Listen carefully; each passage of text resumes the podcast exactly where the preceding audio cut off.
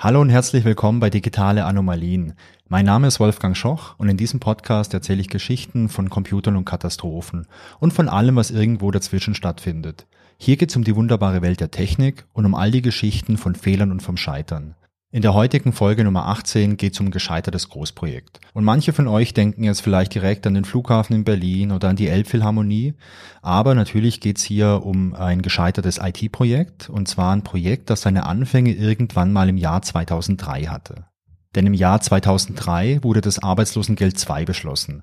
Umgangssprachlich kennt man das auch als Hartz IV. Das Ganze ist Bestandteil vom SGB II, also vom zweiten Buch Sozialgesetzbuch und Arbeitslosengeld II ist eine Grundsicherung für erwerbsfähige Leute in Deutschland. Bevor es das gab, gab es zwei andere Dinge, die diese Leute in Anspruch nehmen konnten. Zum einen die Arbeitslosenhilfe, die hat man bekommen, wenn man den Anspruch auf Arbeitslosengeld hatte und dieser Anspruch ausgelaufen war. Also es gab damals, wenn man arbeitslos wurde, gab es für einige Monate einen gewissen Anteil von dem vorherigen Verdienst als Arbeitslosengeld und wenn es ausgelaufen war, dann konnte man Arbeitslosenhilfe bekommen. Und für alle anderen Leute gab es Sozialhilfe. Hilfe, insbesondere für Leute, die noch nie erwerbstätig gewesen waren. Interessant war jetzt, dass diese beiden Hilfsmodelle zwei unterschiedliche Träger hatten. Denn die Arbeitslosenhilfe, die wurde vom Bund bezahlt und die Sozialhilfe, die wurde von den Kommunen bezahlt. Und in der Praxis gab es da verschiedene Probleme. Zum einen äh, gab es natürlich so Abstimmungsprobleme zwischen dem Bund und den Kommunen ähm, oftmals auch aus Datenschutzgründen, denn wir wisst ja, hier in Deutschland, da gibt es einen sehr strengen Datenschutz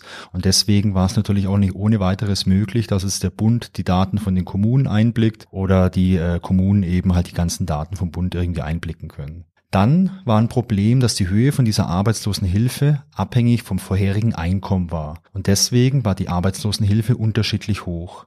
Teilweise war die deswegen aber so niedrig, dass man noch zusätzlich Sozialhilfe brauchte. Sprich, ähm, wenn man jetzt einen Job hatte, der sehr schlecht bezahlt war und dann bekam man eben durch Arbeitslosigkeit diese Arbeitslosenhilfe irgendwann, konnte es natürlich sein, dass es nicht mehr zum Leben reichte und man dann halt noch diese Zusatzleistung in Form von der Sozialhilfe brauchte. Und da ist natürlich wieder das erste Problem da. Jetzt muss sich der Bund und die Kommune irgendwie abstimmen. Es hat man das Datenschutzproblem und jetzt hat man vor allem extrem viel Bürokratie und die leidtragenden Leute sind halt die Leute, die auf das Geld angewiesen sind. Ein weiteres Problem war, dass die Bezieher von der Sozialhilfe oftmals nicht rentenversichert waren und teilweise auch nicht krankenversichert waren. Und die beiden Träger, also Bund und Kommunen, die waren natürlich auch in so einer gewissen Konkurrenz zueinander und deswegen versuchte man natürlich da auch immer so ein bisschen sich die Leute zuzuschieben, um äh, ja sich nicht selbst um die Leute kümmern zu müssen. Und last but not least belastete diese Sozialhilfe natürlich den finanziellen Haushalt von den Kommunen. Und bei armen Kommunen war diese Belastung extrem hoch. Und deswegen führte das halt auch zu einer ja, Ungerechtigkeit einfach.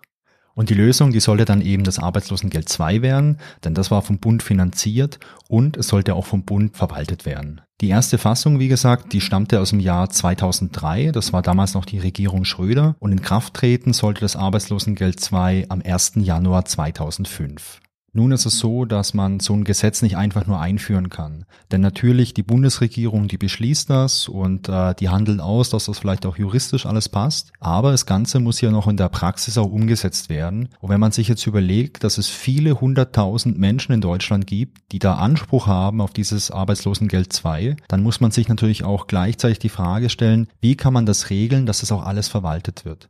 Dass man die ganzen Ansprüche prüft, dass man das ähm, sicherstellt, dass die Leute rechtzeitig ihr Geld bekommen, dass man mitunter äh, bei unterschiedlichen Konstellationen die Zahlungen anpasst und diese ganzen Dinge, die eben halt in der Praxis auftreten können. Um das zu tun, da wusste man, man braucht eine Software. Und man machte eine Ausschreibung für eine Software mit dem Namen A2LL. Die Abkürzung steht für Arbeitslosengeld 2, Leistungen zum Lebensunterhalt. Diese Software sollte ein zentrales System werden, angesiedelt bei der Bundesagentur für Arbeit, kurz BA. Die BA, die hatte auch so die ganze ja, Oberhand über dieses komplette Thema, also Software, Softwareentwicklung, aber natürlich auch später die ganze Auszahlung von den Leistungen und die ganze Abhandlung und das ganze, ja, das ganze Management von dem kompletten Themengebiet Hartz IV. Eine weitere Anforderung an System sollte sein, dass es eine Web-Applikation ist, damit man das auch einfach in jedem Jobcenter nutzen kann. Also im Jobcenter sind ja die ganzen Bearbeiterinnen und Bearbeiter, die sich dann um die ganzen Kunden kümmern und die sollten natürlich einfach im Webbrowser dieses System bedienen können. Entwickelt wurde die Software jetzt von T-Systems. T-Systems, das ist das IT-Haus von der Telekom und die machen eben halt nicht nur Telekom-Sachen, sondern die machen auch Fremdaufträge. Ist eine relativ große Firma. Um diesen ambitionierten Zeitplan zu schaffen, griff T-Systems wiederum auf eine andere Firma zurück. Und zwar auf die Firma Prosos aus Herten. Prosos, das war ein Softwareunternehmen und die hatten bereits eine eigene Software, die in Kommunen zum Einsatz kam, um eben auch solche Verwaltungstätigkeiten im sozialen Bereich abzubilden. Und diese Software von Prosos, die hatte T-Systems quasi mit eingekauft und das bildete die Grundlage für die neue Anwendung A2LL. Für den Bund musste die Software natürlich massiv erweitert werden. Unter anderem wurde da eine riesengroße Datenbank drunter geschoben, um einfach mit der Masse von Anträgen, von Mandanten und auch von Benutzerinnen und Benutzern zurechtzukommen. Die Software A2LL, die sollte ja in allen Jobcentern in Deutschland zum Einsatz kommen, damit da vor Ort die ganzen Arbeitslosengeld-II-Bezieher betreut werden konnten. Es gab zwar eine Ausnahme, denn einige Kommunen, das waren sogenannte Optionskommunen, das heißt, die haben so eine Art Vetorecht ausgeübt, damit sie die alleinige Trägerschaft für die ganzen Leistungen aus dem SGB II ausüben können. Das war vielleicht auch damit ein bisschen begründet, dass wir ja damals die Regierung Schröder hatten und die CDU, CSU, also die Opposition, so ein bisschen Druck machte, um jetzt der, dieses ganze Gesetz ein bisschen abzuschwächen und einfach noch ein bisschen den eigenen Willen durchzudrücken.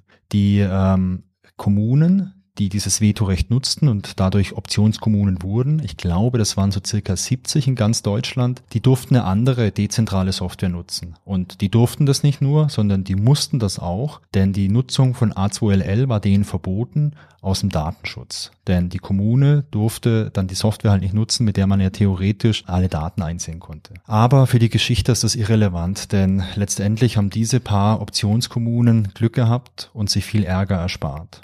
Ein großes Problem oder, naja, wir können es ja auch positiv formulieren, eine große Herausforderung in A2LL war dann auf jeden Fall die Deadline.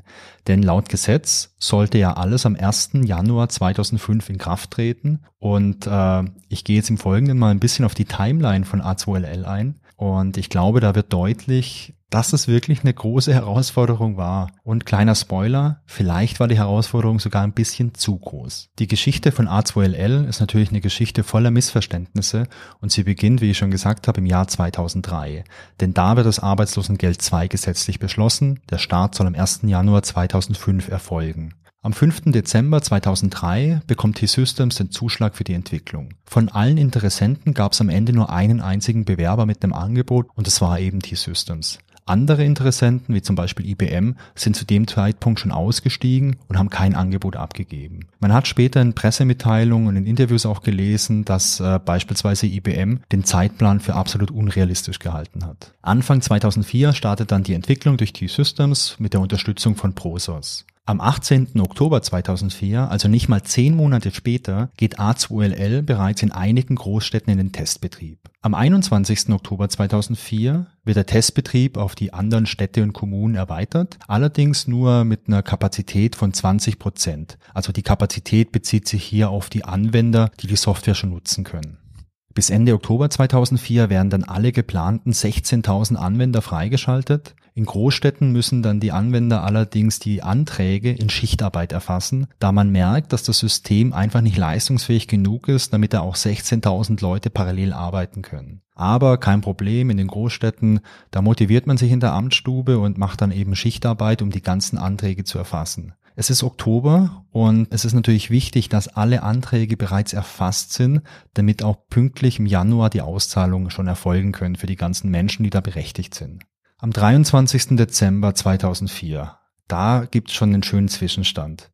Denn es wurden bereits 2,6 Millionen Bedarfsgemeinschaften in A2LL erfasst und 1,3 Milliarden Euro an Hilfsleistungszahlungen für Januar 2005 wurden bereits von A2LL an das Buchungssystem der BA namens FINAS verbucht.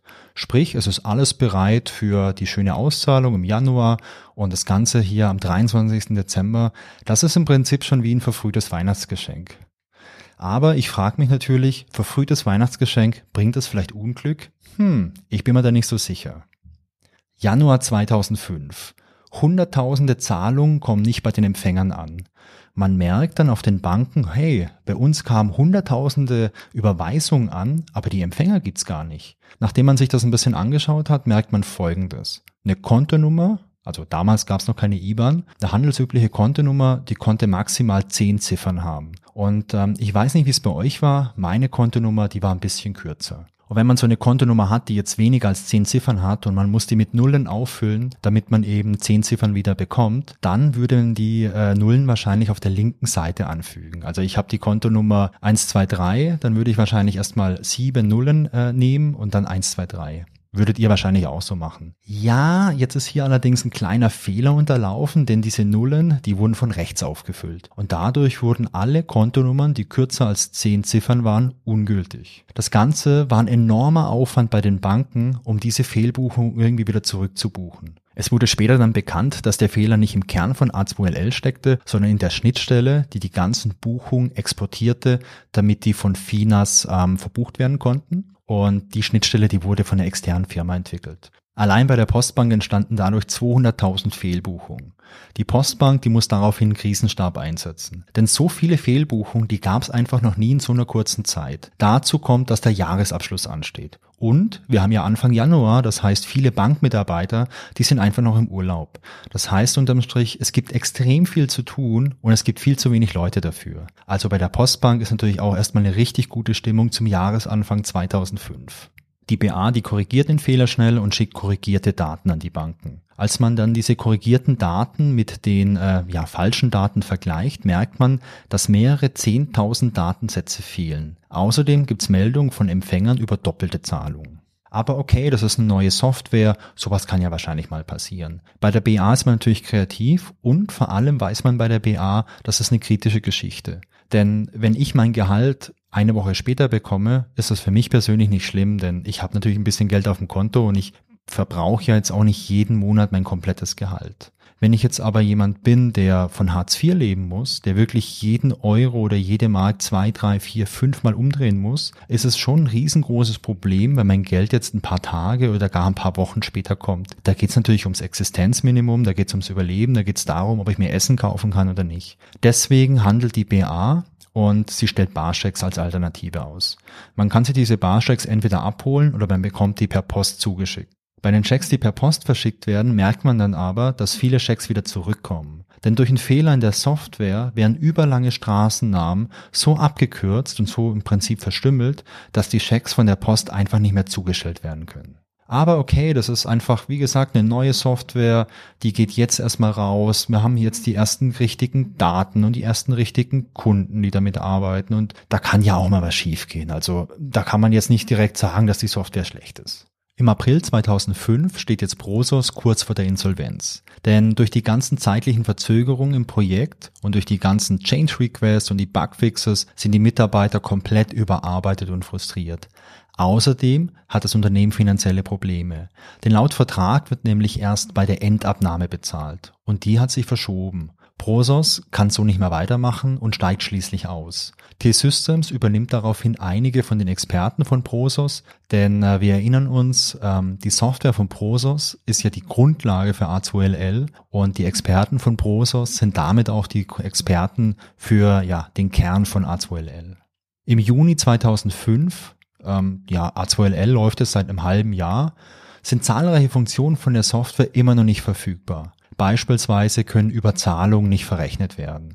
Sachbearbeiter, die jetzt mit dem System arbeiten, müssen das mit aufwendigen Hacks erledigen. Also man hat die Möglichkeit, hier Dinge selbst irgendwo noch auszurechnen mit dem Taschenrechner oder mit einer Excel-Tabelle, dann Zahlungen manuell anzupassen. Und all das müssen die Leute in den Jobcentern, die jetzt mit der Software arbeiten, machen, um wenigstens halbwegs sicherzustellen, dass das, was sie da den ganzen Tag tun, auch korrekt ist.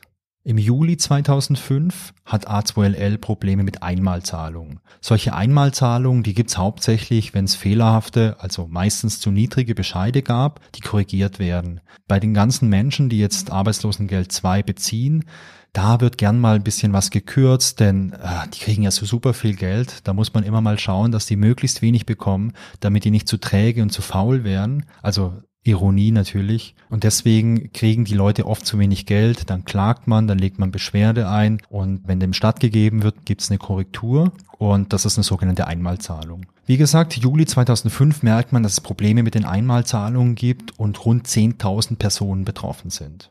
Im August 2005, nach einem Update von A2LL, werden bei mehreren hunderttausend Personen Meldungen an die Krankenkasse storniert.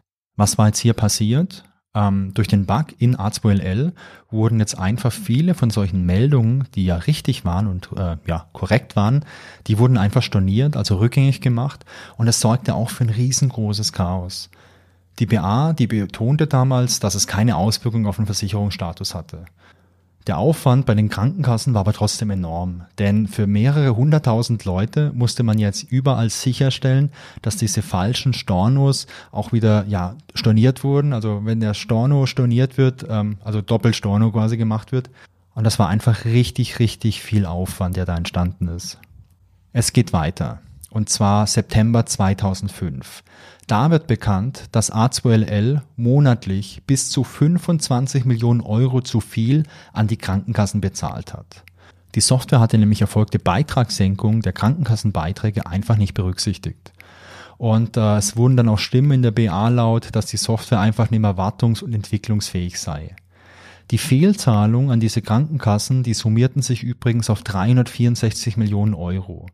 Bei den Krankenkassen entstand ein enormer Aufwand, um das irgendwie wieder glatt zu ziehen. Und am Ende behielten die Krankenkassen von diesen 364 Millionen Euro rund 75 Millionen Euro ein, um die eigene Verwaltung und diesen eigenen Aufwand irgendwie zu bezahlen.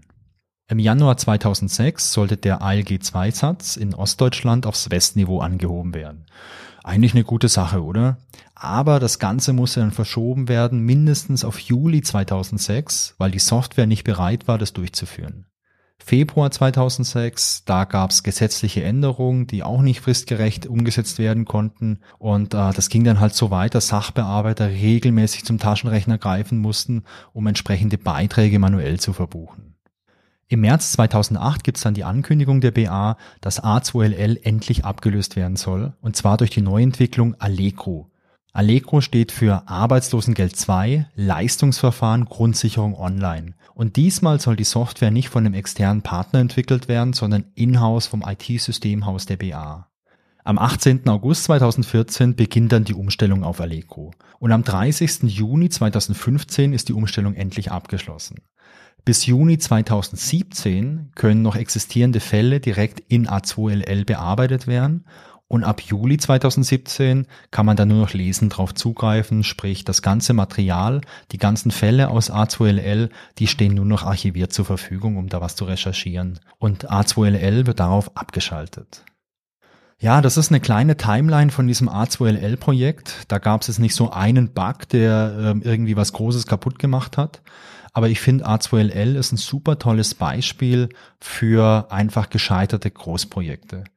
Als ich studiert habe, das ist ähm, ja so 15 Jahre her ungefähr, da hat ein Professor mal gesagt in irgendeiner Vorlesung, ich, ich kenne die Quelle nicht mehr, aber der meinte, ähm, drei Viertel aller IT-Projekte, die scheitern und ein Viertel wird nicht in Time and Budget fertig und ähm, ja, ich habe jetzt, weiß nicht, ja, 15 Jahre Erfahrung, glaube ich, so im IT-Projektgeschäft.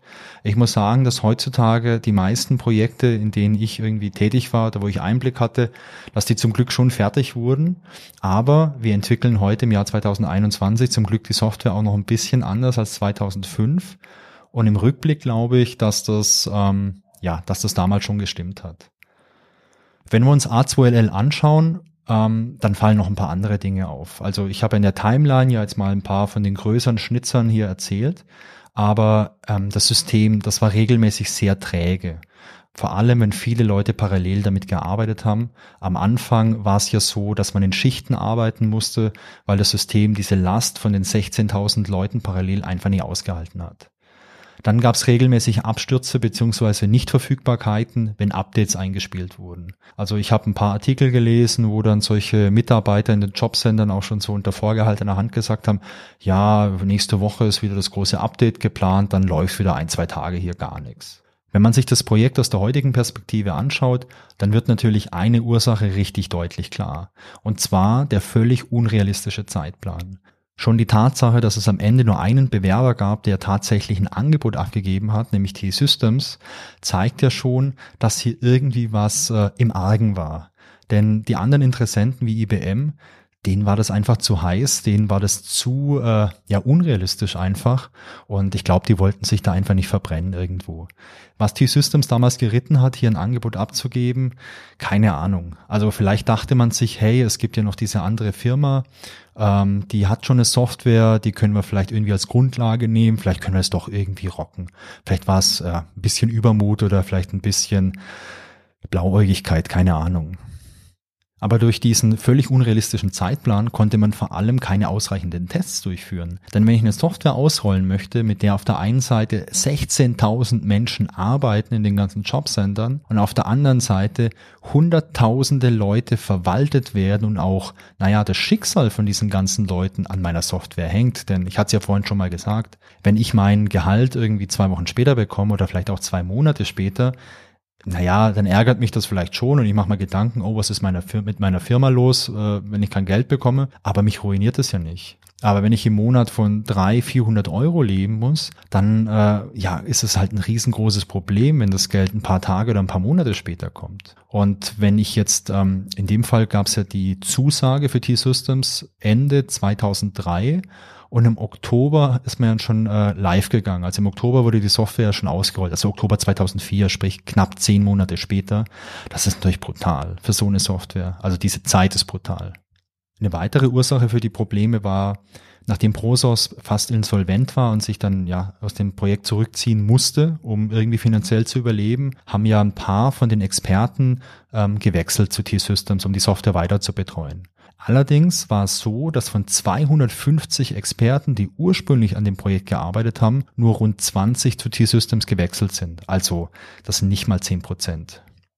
Und was halt auch noch ein Problem war, ich habe jetzt hier schon eine Zahl gesagt, 250 Experten, die daran gearbeitet haben. Dazu kamen natürlich noch Experten von äh, T-Systems, dann gab es noch ein paar andere Experten. Das heißt, wir hatten hier ein Projekt, an dem mehrere hundert Personen gleichzeitig gearbeitet haben. Und das Projekt war jetzt nicht so super modular, dass man jetzt wirklich sagen konnte, okay, Team A macht das, Team B macht das und wir, wir stecken es am Schluss zusammen. Also ich habe hier Artikel gelesen, in denen stand, äh, es gab unvollständige Dokumentation, es gab eine extrem hohe Komplexität. Es gab ja, als das ganze System schon am Laufen war, gab es ja laufend auf der einen Seite Bugs, die man beheben musste. Es gab laufend neue Anforderungen, weil sich Gesetze irgendwie verändert hatten. Und es war einfach so krass viel Input in dieses System. Dadurch dadurch äh, wuchs ja die Komplexität wirklich von Tag zu Tag. Und man hatte ja gar keine Chance, die Software irgendwie so zu stabilisieren, dass man mal einen Stand hatte, mit dem man wirklich arbeiten konnte. Man hatte unten als Kern diese, diese alte Software von Prosos und hat dann noch viel oben drauf gebaut. Und mein Eindruck nach der Lektüre von vielen Artikeln zu dem Thema ist einfach, dass am Schluss niemand mehr wirklich die Software handhaben konnte und auch niemand mehr diese ganze Komplexität wirklich überblicken konnte. Für manche Gesetzesänderungen war die Software schlicht und ergreifend nicht ausgelegt und man konnte manche Dinge auch nicht einfach mal so per Update nachliefern. Das sorgte dafür, dass man viele Dinge einfach manuell tun musste. Die BA unterstützte die Leute im Jobcenter mit sogenannten Umgehungslösungen. Das ist ein cooles Wort für eine Excel-Tabelle oder für eine Anleitung, wie man mit dem Taschenrechner irgendwas ausrechnet. Am Ende waren das 146 Stück. Und man muss sich jetzt mal vorstellen, man sitzt im Jobcenter, man hat die ganzen Kunden den ganzen Tag, mit denen man arbeitet, wo man die ganzen Daten erfasst etc., wo man alles verwaltet. Und für 146 Fälle, die im Alltag auftauchen können, gibt es keine Möglichkeit, in A2LL irgendwo was zu tun, sondern ich muss die richtige Excel-Tabelle finden, ich muss da die Daten eingeben, ich kopiere mir das Ergebnis, ich füge das irgendwo in A2LL ein und ich hoffe, dass das alles korrekt ist. Zum einen kostet das natürlich super viel Zeit, wenn ich immer wieder mal meine Software verlassen muss. Ich suche die richtige Excel-Tabelle oder meinen Taschenrechner, ich rechne was manuell, ich kopiere die Daten und füge sie wieder ein. Zum anderen, ja, ist es natürlich auch super fehleranfällig, wenn ich Daten kopiere oder wenn ich Daten von Hand irgendwo eingeben muss. Und es ist dann vielleicht auch nicht mehr so gut nachvollziehbar, was passiert ist. Die BA, die sagte dann, ja, klar, ähm, das kostet schon Zeit, aber man kann es gar nicht so genau beziffern, weil die Arbeitsabläufe überall ein bisschen unterschiedlich sind. Aber ja, so ist das eben. Was hat denn der ganze Spaß am Ende gekostet? Ähm, die BA hat für die Entwicklung von der Software circa 15 Millionen Euro an T-System bezahlt. Es gab danach nochmal ein paar Change Requests, wo man nochmal ungefähr 200.000 Euro veranschlagt hat. Dann hat die BA ausgerechnet, okay, die ganzen Schäden gegenüber T-Systems, da kommt man auf circa 28 Millionen Euro. Allerdings stand im Vertrag drin, dass die maximale Haftung von T-System auf 5 Millionen Euro gedeckelt ist. Und deswegen, naja, gab es eben keine 28 Millionen Euro von T-Systems, sondern nur 5. Kleiner Fun Fact, am Anfang wollte die BA einen Vertrag ohne Limit für eine Haftung, also mit einer unbegrenzten Haftung.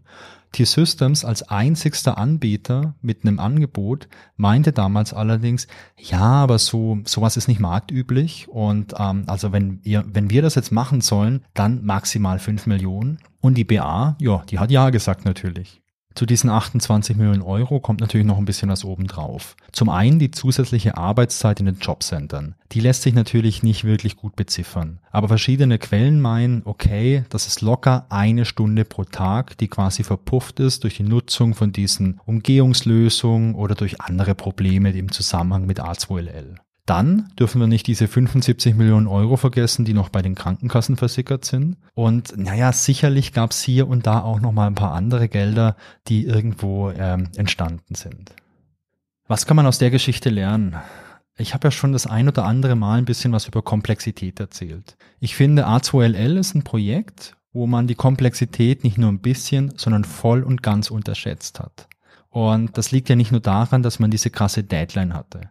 Man merkte dann auch, die Flexibilität der Software, die passt nicht zur Flexibilität der Gesetzgebung. Ich muss ehrlich sein, für mich war der Gedanke auch neu, dass die Gesetzgebung eine starke Abhängigkeit zur IT hat. Für mich war immer Gesetzgebung, okay, das sind die Parteien im Bundestag und die beschließen irgendwelche Gesetze und ähm, ja, dann haben die irgendwelche Stichtage, an denen tritt irgendwas in Kraft. Aber dass man mitunter für sowas Neues ein Riesensystem braucht, darüber habe ich mir persönlich noch nie Gedanken gemacht. Anscheinend hat die BA oder damals die Regierung sich die Gedanken aber auch nicht gemacht. Denn diese Deadline, die war völlig unrealistisch. Und generell Deadlines, natürlich, ähm, die haben sicherlich eine Daseinsberechtigung, denn wenn ich sage, ja, es ist Open End, it's, it's done when it's done, dann werden Dinge vielleicht nie fertig. Aber die hohe Kunst ist ja, eine Deadline zu finden, die korrekt ist oder eine Deadline zu finden, die gut ist. Denn eine Deadline, die beeinflusst meine Qualität.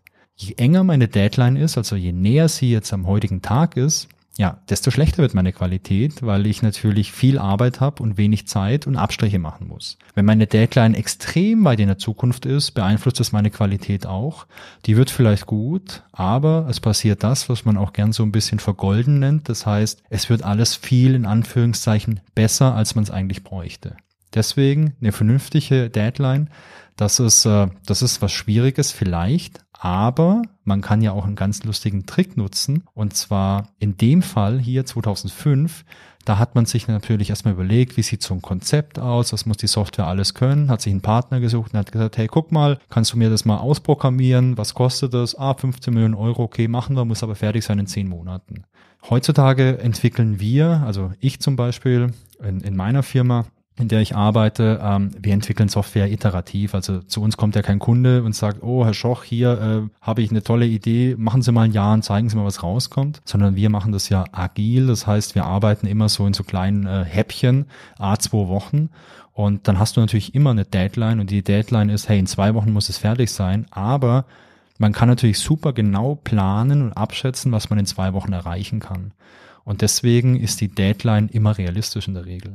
Und wenn es einmal nicht realistisch ist, dann merke ich es ja nach zwei Wochen und kann beim nächsten Mal in meiner nächsten Iteration sagen, okay, ich habe mich verschätzt, wir hatten da vielleicht eine falsche Annahme und keine Ahnung, aber jetzt machen wir es einfach besser. Jetzt schauen wir uns an, was wir gemacht haben. Also wir inspizieren das und äh, wir adaptieren das dann einfach und werden dadurch kontinuierlich besser. Das ist meiner Meinung nach der beste Weg, um Software zu entwickeln, die über eine gewisse Trivialität hinausgeht. Und ja, ich würde sagen, die letzten zehn Jahre Softwareentwicklung in der Welt haben auch gezeigt, dass das ein ganz guter Ansatz ist.